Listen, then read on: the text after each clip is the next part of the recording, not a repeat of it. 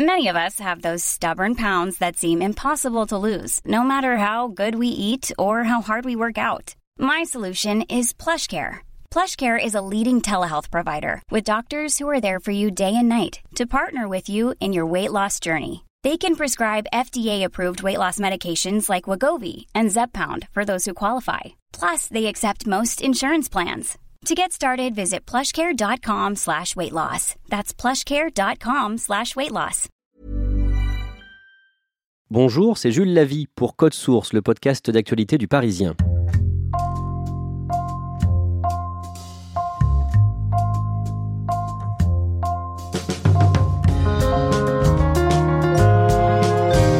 Le dernier signe de vie de Narumi Kurosaki est sans doute un cri entendu vers 3 heures du matin à la résidence universitaire de Besançon dans la nuit du 4 au 5 décembre 2016. Depuis cette date, l'étudiante japonaise a disparu et les enquêteurs ont la certitude qu'elle a été tuée par son ancien petit ami. Au Japon, ses parents survivent tant bien que mal. Ils espèrent que l'assassin présumé de leur fille, totalement libre aujourd'hui, sera jugé un jour. Dans ce dossier permet de considérer que Narumi a malheureusement été assassiné. Il y a eu un, énorme travail d'investigation qui a été réalisé. Au vu de ces indices, au vu de ces éléments, euh, on ne peut pas un seul instant imaginer qu'elle soit en vie. Maître Sylvie Gallet est l'avocate française des parents de Narumi. Âgés d'une cinquantaine d'années, ils sont divorcés. Le père, qui travaillait dans le commerce, est au chômage. La mère est en arrêt maladie. Je suis particulièrement inquiète pour eux au fil des mois, au fil des années, il y a une euh, dégradation de, leur état de santé. Même dans leur cadre social et professionnel, ils ne parviennent plus du tout à, à être intégrés et à poursuivre leur activité professionnelle parce qu'ils sont intégralement tournés vers la recherche de la vérité concernant leur fille. Nicolas Jacquard couvre cette affaire depuis le début pour le Parisien, quand Narumi Kurosaki disparaît à Besançon en décembre 2016. Elle a 21 ans. Elle est étudiante à ce qu'on appelle le CLA de Besançon, le Centre de linguistique appliquée, donc de la, capitale de la Franche-Comté. C'est une jolie fille, une jeune fille qui a donc 21 ans, qui sort de son pays quand même pour un, premier long séjour à l'étranger avec des codes culturels, une langue qui sont différents et donc qui va vivre pour la première fois un petit peu de ses propres ailes et va partir en totale autonomie pour un an en France, dans, cette région franc-comtoise qu'elle ne connaissait pas auparavant bien sûr. Quelqu'un de très ouvert, hein.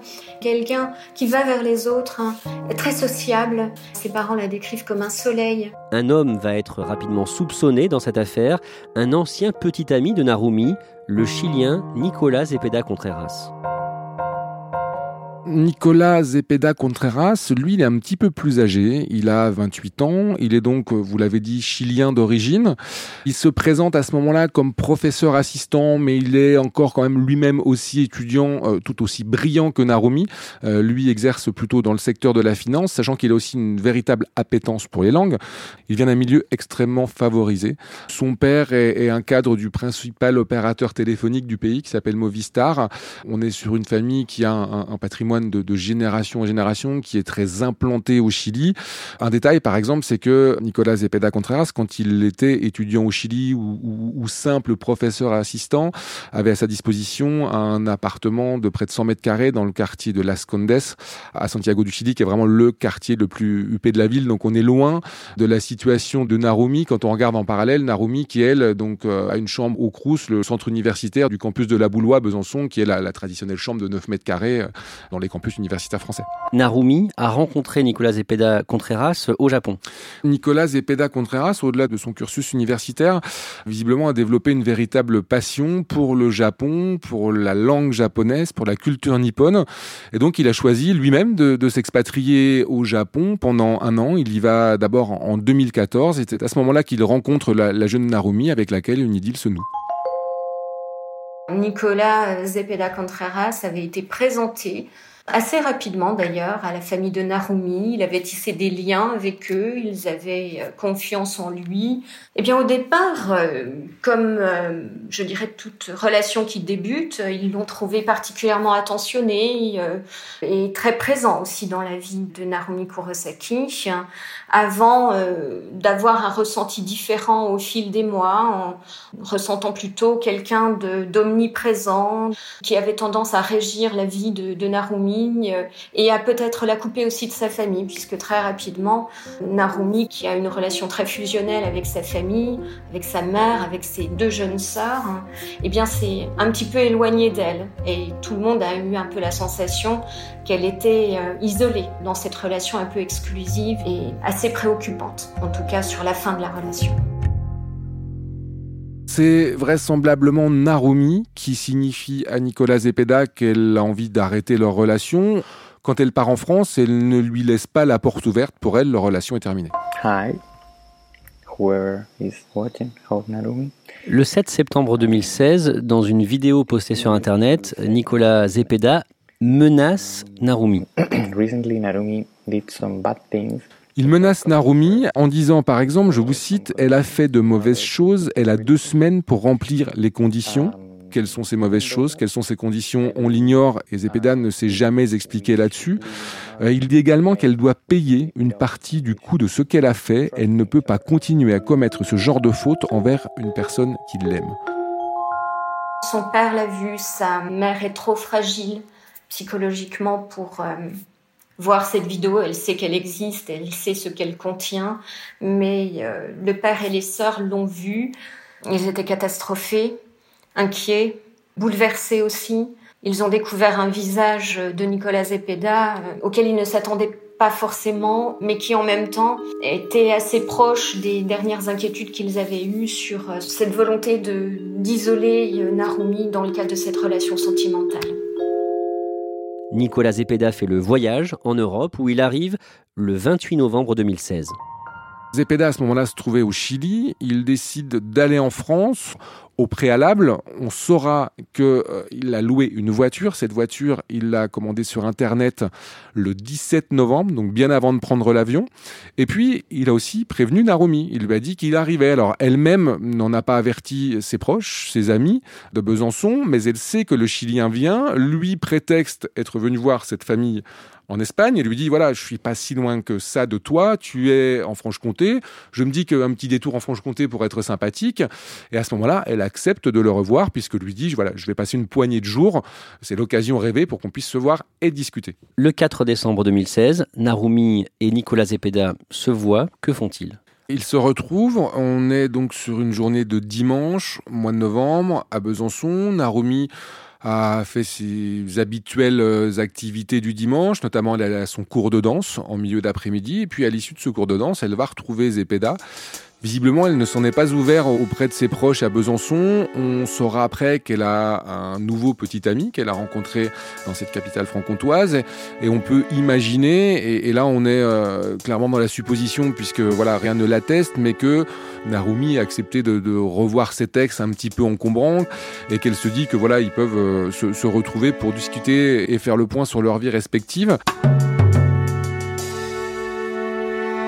Donc Nicolas Zepeda, euh, comme je vous le disais, il a une voiture de location, il vient la chercher sur le campus, et puis il décide de quitter la ville de Besançon et de se rendre dans la ville d'Ornans, qui est une petite ville très touristique, un petit peu sur les hauteurs de Besançon, dans la, vallée de la Loue, à environ une trentaine de kilomètres de la capitale franc-comtoise, qui est euh, Ornans, la ville d'origine du peintre Gustave Courbet, tous les deux vont aller au restaurant, en fait, un des nombreux restaurants de cette petite ville touristique qui s'appelle la Table de Gustave.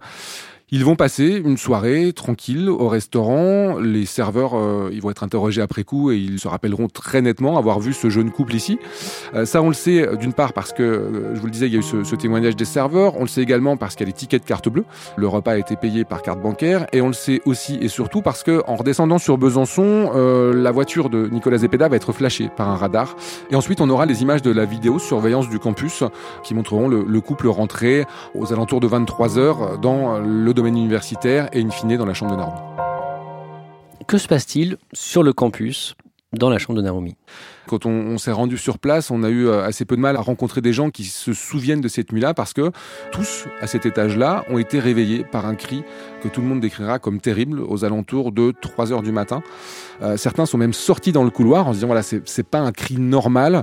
L'un d'eux nous décrira vraiment un cri terrible, un cri de terreur, et nous dira qu'il a hésité à ce moment-là, soit à aller voir de plus près ce qui se passait, soit éventuellement à prévenir aussi la police. Mais comme on est sur un cri unique, tous ont tendu l'oreille pendant quelques minutes et puis constatant qu'il ne se passait plus rien, sont rentrés chacun se rendormir dans leur chambre. Qu'est-ce qu'on a retrouvé dans la chambre de Narumi? Ce qu'on retrouve d'abord, ce sont euh, bah, toutes ses affaires personnelles. C'est-à-dire que son portefeuille est là, sa carte bancaire est là, ses vêtements sont là, ses chaussures également sont là.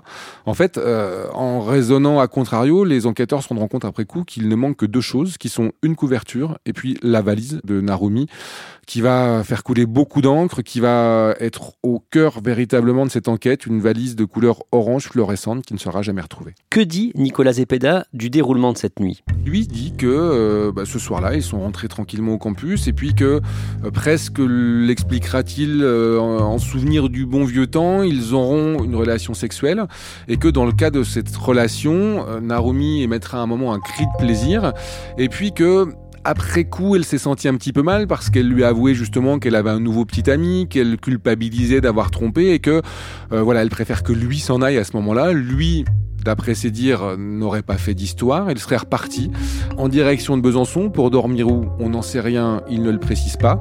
Quelques jours après, il va repartir en direction du Chili. Il y arrive le 13 décembre, une semaine jour pour jour après le dernier jour où Narumi a été vue vivante. De leur côté, les amis de Narumi vont, vont continuer à recevoir de, de ces nouvelles. Oui, alors ils reçoivent des nouvelles, notamment un message en japonais euh, qui leur explique qu'elle est partie en voyage, qu'elle a des problèmes pour se connecter à l'internet, des messages qui émanent du téléphone portable de Narumi, de son adresse email, et puis des messages dont on se rendra compte après coup qu'en fait euh, Nicolas Zepeda, en contactant une autre de ses amies japonaises qui vit également à Tsukuba, qui lui a demandé la traduction de ces messages en fait. Euh, Il lui a écrit en lui disant voilà j'aurai un certain nombre de traductions à effectuer, est-ce que tu peux me dire comment on dit ça, ça ou ça en japonais? Et on retrouve à ce moment-là les, messages qu'il enverra plus tard, dont on soupçonne que c'est lui qui les a envoyés aux amis Narumi. Ça a très clairement retardé l'enquête. Donc d'abord, effectivement, ses amis ne s'inquiètent pas. Et puis, au bout de quelques jours, quand même, tout le monde commence à trouver ça suspect. Ses amis vont se mobiliser. On a un certain nombre d'avis de recherche qui sont lancés, alors d'abord de manière un petit peu informelle. Quand nous, on se déplacera sur place euh, près de, de 15 jours, 3 semaines après, on retrouvera encore sur place, sur les poteaux électriques, des, photos de Narumi avec ce numéro de, voilà, elle a disparu, euh, aidez-nous à la retrouver. La presse locale est saisie. Et puis, euh, assez rapidement aussi, les, services d'enquête, le parquet, les enquêteurs de la police. Et on a un mandat d'arrêt international qui finalement est lancé le 15 décembre, soit très exactement 11 jours après que Narumi a été vue pour la dernière fois. La nouvelle leur est parvenue de la disparition de Narumi par l'intermédiaire de l'université de Tsukuba, par un certain nombre de professeurs. Ce sont eux qui ont alerté la famille, le papa de Narumi et sa maman, en leur indiquant qu'il euh, y avait une enquête en cours sur une disparition inquiétante de leur fille. Donc ça a été très abrupt et, et très brutal comme vous pouvez l'imaginer. Au début de l'enquête, fin décembre 2016, la police judiciaire va expertiser notamment le GPS du Renault Scénic loué par Nicolas Zepeda. Avec euh, un premier écueil pour ces données GPS qui est que au moment où euh, les, policiers euh, saisissent la voiture, on, est déjà un, certain nombre de temps après qu'elle a été rendue et ces données ont été écrasées par de nouvelles données et sont assez difficiles à extraire pour les policiers. Et par contre, on a un, deuxième élément qui est cette puce qui figure sur un grand nombre de voitures de location qui sont des, des puces anti-vol et qui servent aux agences de location pour savoir où se trouve leur véhicule en temps réel. Et ça, par contre, ça va être d'une grande utilité pour les policiers en charge de l'enquête, euh, qui vont retracer donc le, parcours de Nicolas Zepeda.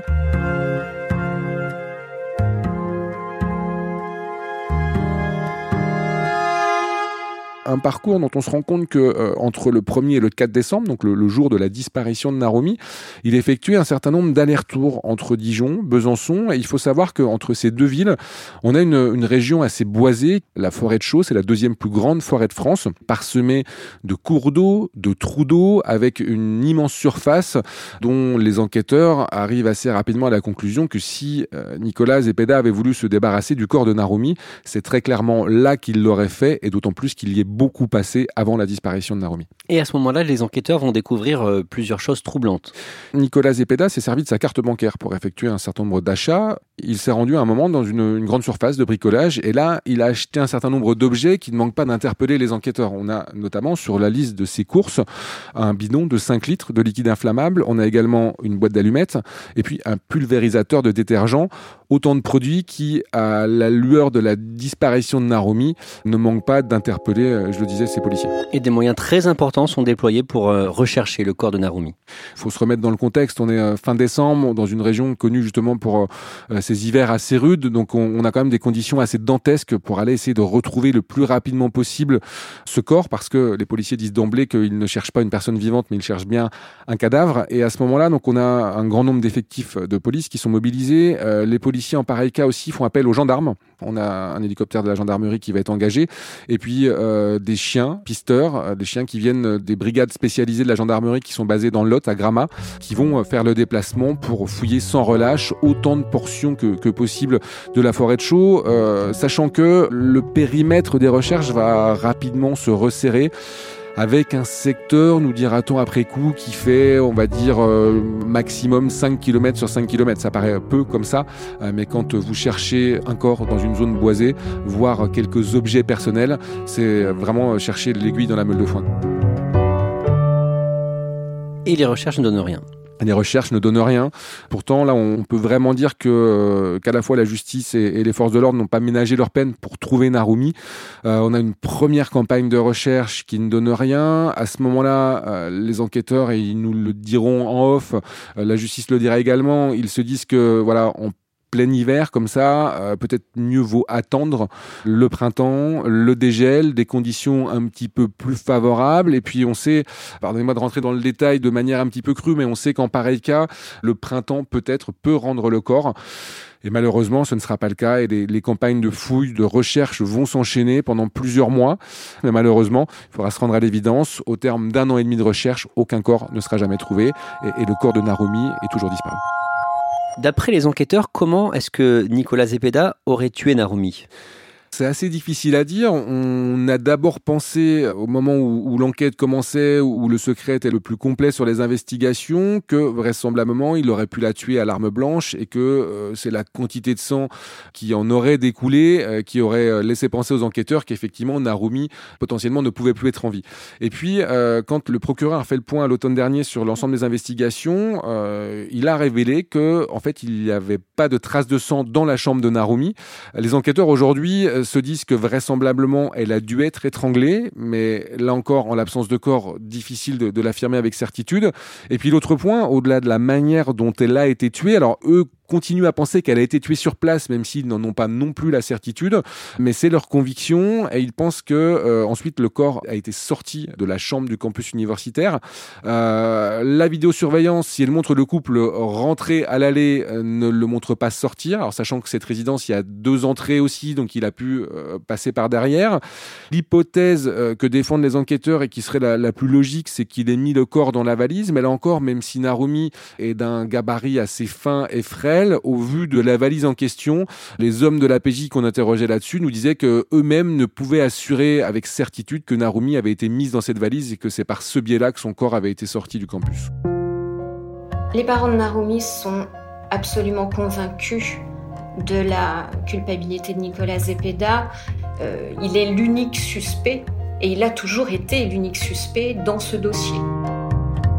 Aujourd'hui, de toute évidence, au-delà des éléments de ce dossier, les parents de Narumi et ses sœurs savent que euh, Narumi ne serait pas resté pendant euh, plus de deux ans et demi hein, euh, sans les contacter, sans les voir. Hein. Ils savent que quelque chose de terrible lui est arrivé. Est-ce que les parents de Narumi sont venus en France Est-ce qu'ils ont pu rencontrer les, les responsables de l'enquête à Besançon? Absolument, bien sûr. Ils ont été entendus hein, par le juge d'instruction. Ils ont rencontré les enquêteurs, ils ont pu échanger avec eux. Euh, c'était important aussi pour eux pour matérialiser et comprendre un petit peu tout ce qui s'était passé, comprendre le cheminement de l'enquête et tout ce qui avait permis justement de conduire à cette suspicion d'assassinat.